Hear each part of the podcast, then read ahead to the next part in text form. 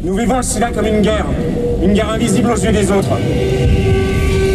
Pourtant nos amis meurent, et nous ne voulons pas mourir.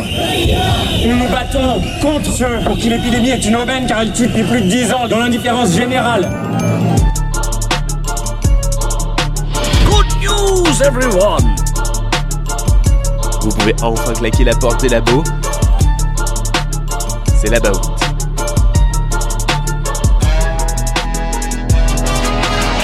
Dans les années 80, les PD, les putes, les toxicos et d'autres s'engageaient dans les recherches contre le sida alors que les médecins restaient encore largement désemparés pour traiter les personnes séropositives. Pour cet épisode à l'occasion de la journée mondiale de lutte contre le sida, on retourne en pleine explosion de l'épidémie pour comprendre comment et pourquoi le sida a permis la formation de patients experts informés des toutes dernières nouveautés thérapeutiques et comment la recherche médicale s'est réorganisée en conséquence. C'est Geoffrey et vous écoutez le troisième épisode de l'Abaout. Bienvenue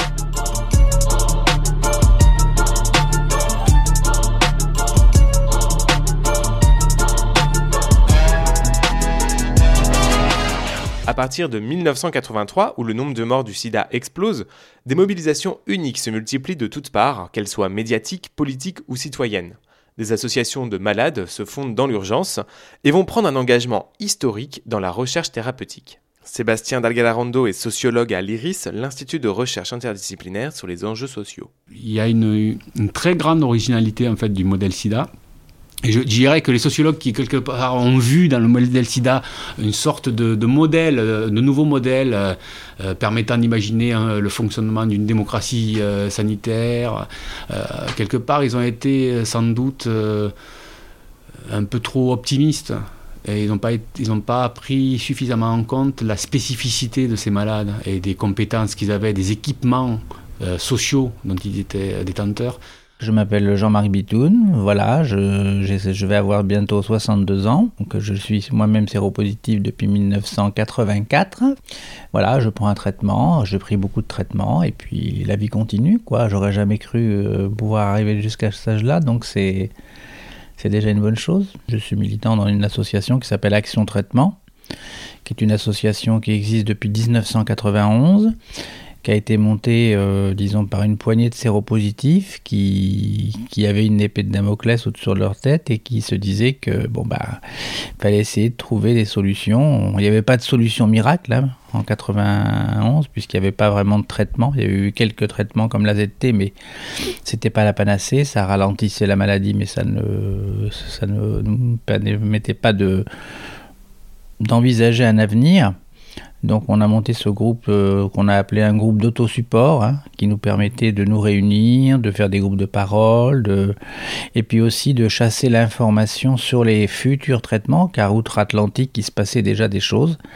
Et donc on, a commencé à récolter l'information sur des revues scientifiques. On ne peut pas recréer une masse critique, euh, une telle force de travail et d'engagement que j'ai pu connaître à ACT UP, chez Aide, chez Action Traitement. y a des gens qui étaient extrêmement mobilisés extrêmement instruit, euh, qui lisait des articles scientifiques euh, tous les jours, euh, qui ne discutait que de ça. Bon, bref, même pour un sociologue, c'était difficile de suivre les rythmes, le rythme des réunions. Il y avait 4-5 réunions par, semaine avec toutes les autorités. Bon, c'était vraiment une intensité qui est, difficilement, enfin, qui sera difficile de, reproduire. Donc, on est vraiment devant un cas exemplaire, mais difficile à reproduire. À défaut de traitement efficace, les patients se sont réunis pour se soutenir mutuellement et se tenir informés. Mais très vite, ces associations ont élargi leur travail au-delà de l'autosupport en s'intégrant directement aux recherches. Euh, je pense que ce qu'elles ont fait de nouveau, c'est euh, de revendiquer le droit à avoir accès à l'information déjà. Donc euh, tout simplement, ça a été par des, des choses très simples, c'est demander à voir le responsable de l'agence du médicament français pour savoir pourquoi telle molécule n'est pas encore enregistrée, quand est-ce qu'elle va arriver, à qui elle sera réservée, sous quelle modalité. Bon, ben ça, pour un, pour un directeur de l'agence euh, du médicament, euh, c'est pas si évident que ça d'aller rencontrer directement des malades, surtout que cela était particulièrement énervé parfois et turbulent. Donc euh, ça, c'est typiquement ça, c'était très nouveau. tout le monde était abasourdi par, l'idée de rencontrer des malades. Ils sont rentrés aussi dans des places fortes comme l'agence nationale de recherche sur le site ils rencontraient le ministre, rencontraient les... Bon voilà, à ce moment-là, euh, ils sont clairement intervenus dans l'organisation de la recherche clinique, euh, ils, ont posé des questions très pertinentes sur l'éthique de la recherche, sur l'opportunité ou pas de rentrer dans certains essais. Donc tous les essais ne se valent pas, donc tout ça, ils l'ont assez vite compris. Et ils ont, ils ont réussi à, quelque part à rendre la recherche clinique un peu plus transparente, avec un, travail par exemple très ingrat sur euh, une relecture euh, des feuilles de consentement éclairées. On avait à cette époque, et on doit l'avoir encore, la capacité de, de, regarder quel type de médicament a été prescrit par région, et on voyait qu'il y avait des régions entières qui étaient à la traîne par rapport aux, aux dernières données de la science. Et donc là, il y avait un travail du milieu associatif de dénonciation euh, des euh, prescriptions sous-optimales. Et voilà, typiquement un travail qui, qui, n'aurait pas été fait ni par la Sécu, ni par euh, l'Agence du médicament, ni par je sais pas, la haute autorité, je sais pas quoi. Quand le médicament arrive en phase, phase 2, phase 3, et que le médicament n'a pas encore son, son autorisation de mise sur le marché, ben, on ne peut pas l'avoir normalement. Donc on a réussi à faire un système qui s'appelle les ATU, c'est-à-dire qui s'appelle les autorisations temporaires d'utilisation. Alors soit des ATU nominatives pour un patient donné qui est condamné entre guillemets et qu'il faut essayer de trouver un traitement qui va peut-être le sauver. Donc ça c'est l'ATU nominative. Et après il y a eu des ATU de cohorte qui ont permis d'avoir les médicaments plus tôt. Alors là c'est le laboratoire bien entendu qui finance puisqu'il n'a pas son AMM, donc il n'a pas encore un prix de vente, mais ça permet d'avoir les médicaments beaucoup plus tôt, surtout qu'on était dans un contexte d'urgence. L'urgence, c'était qu'il fallait qu'on ait des traitements, et même si ce n'était pas encore euh, totalement euh, mis sur le marché, il fallait qu'on puisse les avoir, et c'était la bagarre pour qu'on puisse les avoir plus tôt. Il fallait trouver des, molécules, et on a même pris aussi parfois des, molécules qui n'étaient pas reconnues, des, traitements de charlatans, parce qu'on n'avait pas d'autre choix, et on savait qu'on allait mourir, et on a essayé un petit peu des choses. Moi-même, j'ai pris un traitement euh, d'un certain monsieur Mirko Beljanski, qui a été très controversé. Il a été emprisonné d'ailleurs parce qu'il il, faisait l'exercice illégal de la médecine et il vendait des traitements dont il n'avait pas apporté la preuve qu'ils étaient efficaces sur le plan scientifique, car pour qu'un médicament il soit reconnu scientifiquement, il faut faire des essais, mais des essais à grande échelle, euh, randomisés, en double aveugle. Enfin voilà. Et donc on avait euh, une masse critique d'activistes qui étaient capables de, de parler de manière très pointue de la recherche clinique très pointu, euh, de contester des, euh, méthodologies d'essai euh, en intention de traiter. Ou, il y avait vraiment... alors, ils, avaient, ils arrivaient tous avec leurs compétences spécifiques. Il y en avait qui avaient fait quelques années de, de médecine, d'autres qui étaient vétérinaires. Voilà, c'était un mélange de... Des experts qui étaient pas si profanes que ça, parfois. Mais en tout cas, voilà, ils, ont, ils, ont, ils sont au moins parvenus à à, élever un grand nombre de personnes euh, en, expertise, hein, en leur permettant d'avoir un discours euh, critique. De par la situation, cela nous a poussé à, essayer de, trouver des solutions, à nous rapprocher d'autres gens. Et puis en fin de compte, moi, pour moi qui était plutôt, euh, moi j'avais pas, j'ai pas fait d'études, j'ai mon certificat d'études primaires, j'ai pas de, j'ai pas de bagage, mais j'ai appris sur le tas à savoir comment on pouvait faire pour, euh, dans certains groupes de travail, apporter son expertise, apporter tout ça. Donc, c'est, de, par, de par la situation, euh, j'ai été obligé de me former. Ils se sont donné les moyens de devenir des experts, premièrement. Euh, et pour se donner les moyens, il fallait avoir le temps le temps de s'instruire, le temps d'apprendre. Et donc, devenir un expert, c'est militer suffisamment de temps pour acquérir l'expertise nécessaire à un dialogue d'égal à égal avec son interlocuteur. Donc, il faut du temps et du temps, euh, c'est-à-dire euh, maintenir les mêmes effectifs sur, euh, sur du long terme. C'est-à-dire éviter que, les, meilleurs partent en permanence. Donc c'est une organisation très, à la fois très fragile, qui est difficile, difficilement reproduisible. Et ils souffraient à l'époque, je pense que quelque part leur, leur, désir de devenir expert vient de cette souffrance, la souffrance d'un certain isolement le sida, c'était, euh, faut, faut se rappeler de ça, dans les années 80, c'était quand même la maladie des autres.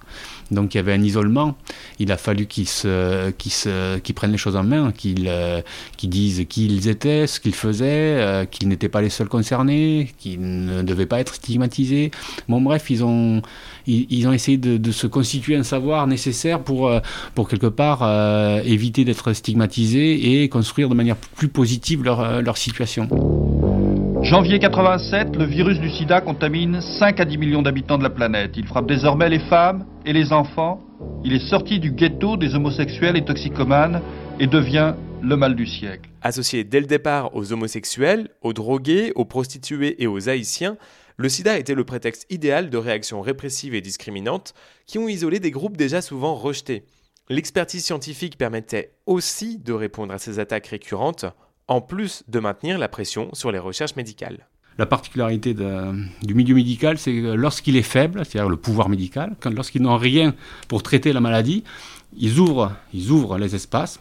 parfois, ils ne le font pas naturellement, mais en tout cas, ils laissent les autres rentrer. Donc, quelque part, euh, dans leur impuissance, ils ont laissé rentrer les, activistes et les militants euh, euh, dans leur espace intime de la recherche.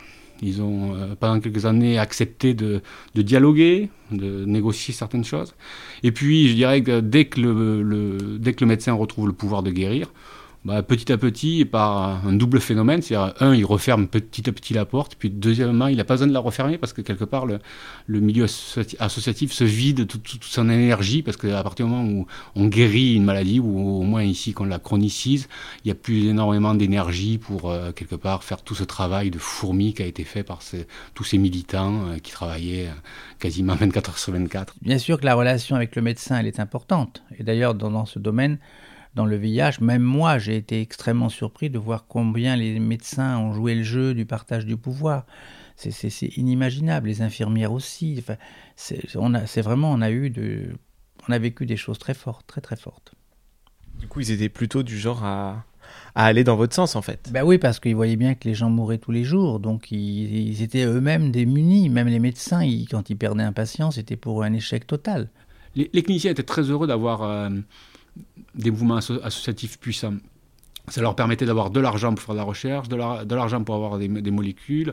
Voilà. Et donc, quelque part, tous les cliniciens qui font de la recherche euh, souhaitent avoir des, associations euh, puissantes parce que ça leur permet, quelque part, de, s'appuyer sur elles et sur la demande euh, légitime des malades pour, bah, pour demander autre chose, c'est-à-dire de l'argent pour faire de la recherche, non, eux, ils le faisaient, alors parfois de manière un peu violente, mais euh, voilà, c'était l'idée que les patients se donnaient le droit de rappeler aux, médecins qu'il y avait des recommandations, qu'elles étaient mises à jour parfois tous les six mois, et qu'il était bon quelque part de ne pas prescrire des, euh, même si bien sûr tout le monde adapte les médicaments à leurs patients, mais voilà, il y avait l'idée qu'il fallait, euh, on se donnait le droit d'observer ce que faisaient les médecins. Les malades sont incontournables. Pourquoi? Qui prend les médicaments? Ce sont les malades.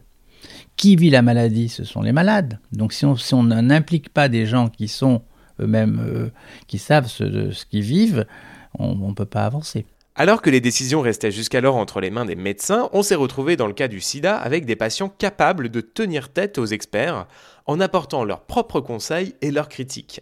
Bref, les patients atteignaient le niveau de leurs médecins à quelques détails près on est des patients, on nous appelle les patients experts, c'est pas pour rien, c'est parce qu'on est des patients qui nous informons, qui, qui travaillons sur un tas de, de, de, groupes euh, de travail dans les hôpitaux, dans les instances scientifiques, tout ça.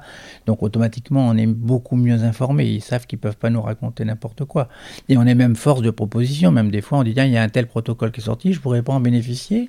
Vous ne m'en avez pas parlé, mais alors après, elle reprend votre dossier parce que des fois, on voit les choses comme ça, mais elle, quand elle reprend votre dossier, ça se décide pas comme ça. Tout le monde est capable de, monter un certain niveau d'expertise, mais ce que j'ai pu observer et qui est malheureusement euh, euh, le, mauvais côté de la chose, euh, c'est que quand on monte en expertise comme ça, quand, que, quand on devient un expert profane, on arrive, on est tout le temps au bord de la, de la limite de sa compétence. Hein. on est, et on instaure un dialogue avec des gens notamment ici des scientifiques qui travaillent pour l'industrie pharmaceutique, qui eux ne sont pas au, top de leurs compétences. Quand ils parlent avec vous, ils, ils, font plutôt de la pédagogie.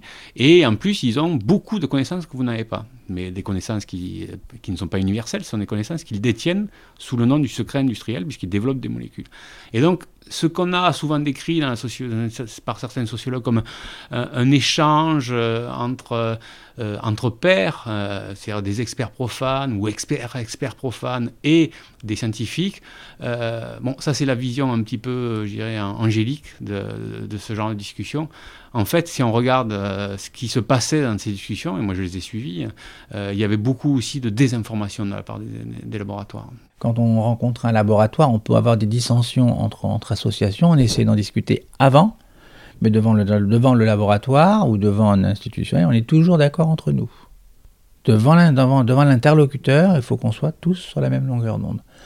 En amont, on discute, on n'est pas d'accord, on... voilà, bon. Mais après, quand on arrive devant nos interlocuteurs, il faut qu'on ait un seul discours. On ne peut pas dire ah non, non, non, moi je suis pas d'accord. Alors si déjà on voit qu'entre nous on n'est pas d'accord, alors c'est foutu. Je vais résumer la situation. Melton Farm a décidé d'orchestrer une pénurie de traitements afin de faire parler de sa nouvelle molécule. Et d'amplifier l'effet d'annonce, on va augmenter la pression et on obtiendra de toute façon les médicaments pour les gens qui en ont besoin. Et donc les associations, elles savaient qu'elles se faisaient manipuler parfois, mais elles jouaient le jeu parce que leur problème, c'était pas tellement de savoir si elles se faisaient manipuler ou pas.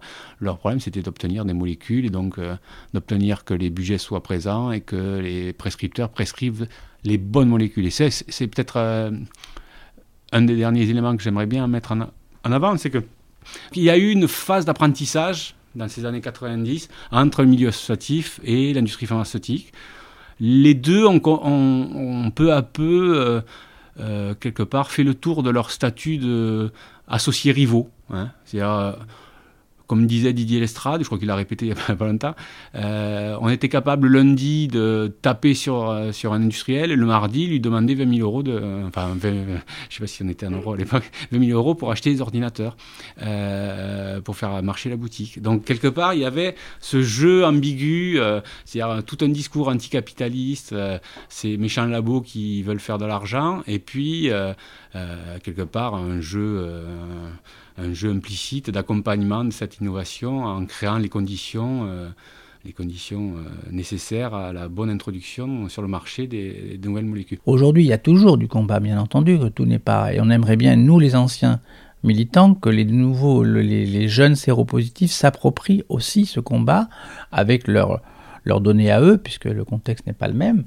Mais il y a de plus en plus, il y a toujours de nouveaux séropositifs, il y a 6000 contaminations par an. Il y a 25 000 séropositifs qui, qui s'ignorent en France. Il y a quand même encore du boulot. Voilà, puis on n'est pas guéri, la maladie, on n'en est pas venu à bout. Euh, on peut encore mourir. Le sida d'aujourd'hui, chronicisé par l'industrie pharmaceutique, n'a plus grand-chose à voir avec le début de l'épidémie. C'est la combinaison unique de l'explosion d'une maladie lente et mortelle, de patients souvent exclus et de puissants labos pharmaceutiques qui a façonné cette porosité des savoirs, mobilisés aussi bien pour des intérêts de santé que pour des intérêts commerciaux. La numéro 3 c'est déjà terminé, mais je vous retrouve dans un mois pour un nouveau numéro. Ciao